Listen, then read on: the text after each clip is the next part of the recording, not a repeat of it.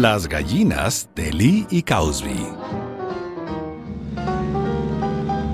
Era el 17 de septiembre de 1903. En una playa de Carolina del Norte, Estados Unidos, Orville y Wilbur Wright volaron el primer aeroplano.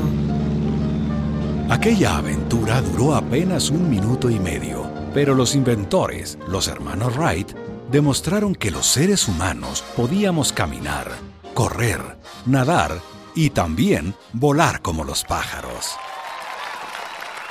En el mundo entero hubo una explosión de euforia ante la nueva tecnología. Se abría una etapa grandiosa para la humanidad. Pero nunca falta un pelo en la sopa. Porque en aquella época, a inicios del siglo XX, cuando los hermanos Wright inventaron el aeroplano, había leyes estadounidenses bastante curiosas. Por ejemplo, la ley decía que el propietario de un terreno era también dueño de todo lo que tenía debajo de sus pies y también del aire que tenía sobre su cabeza. Como debe ser, los derechos de la tierra llegan hasta los cielos.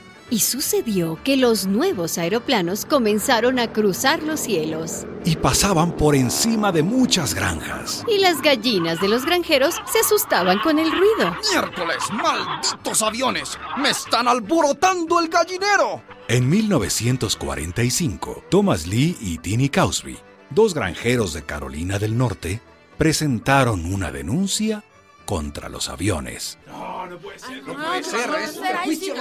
¡Silencio! ¡Silencio!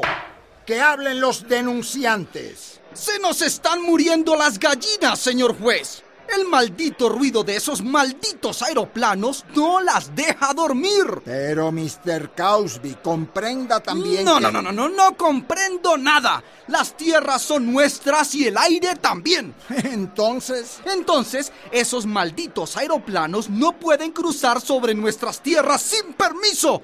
¿Qué dice la ley, eh? Que tenemos derechos reservados sobre el aire. mire, Mr. Cosby, y usted también, Mr. Lee. Ah, En efecto, así dice la ley. Pero esa ley ya se ha vuelto obsoleta en el mundo moderno. La ley es la ley, señor juez. Y los aeroplanos son los aeroplanos, Mr. Cosby. El aire es una autopista abierta, pública, libre.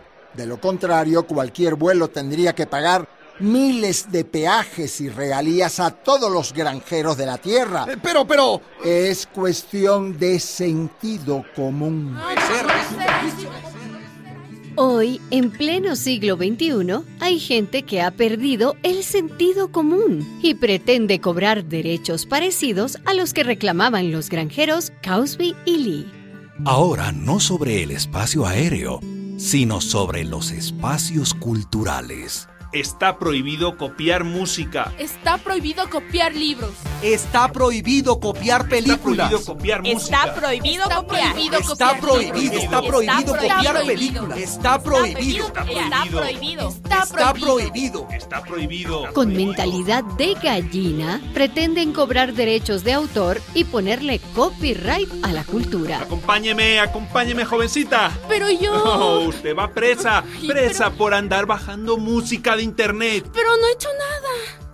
Copiar no es un delito. Es un derecho cultural. La cultura tiene que ser como los aeroplanos, libre y universal.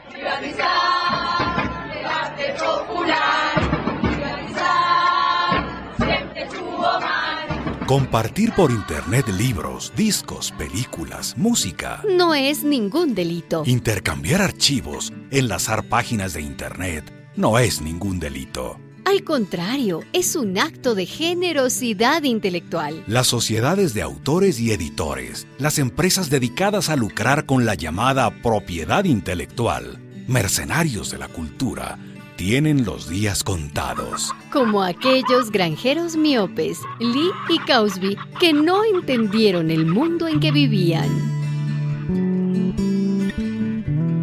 Una producción de radialistas.net.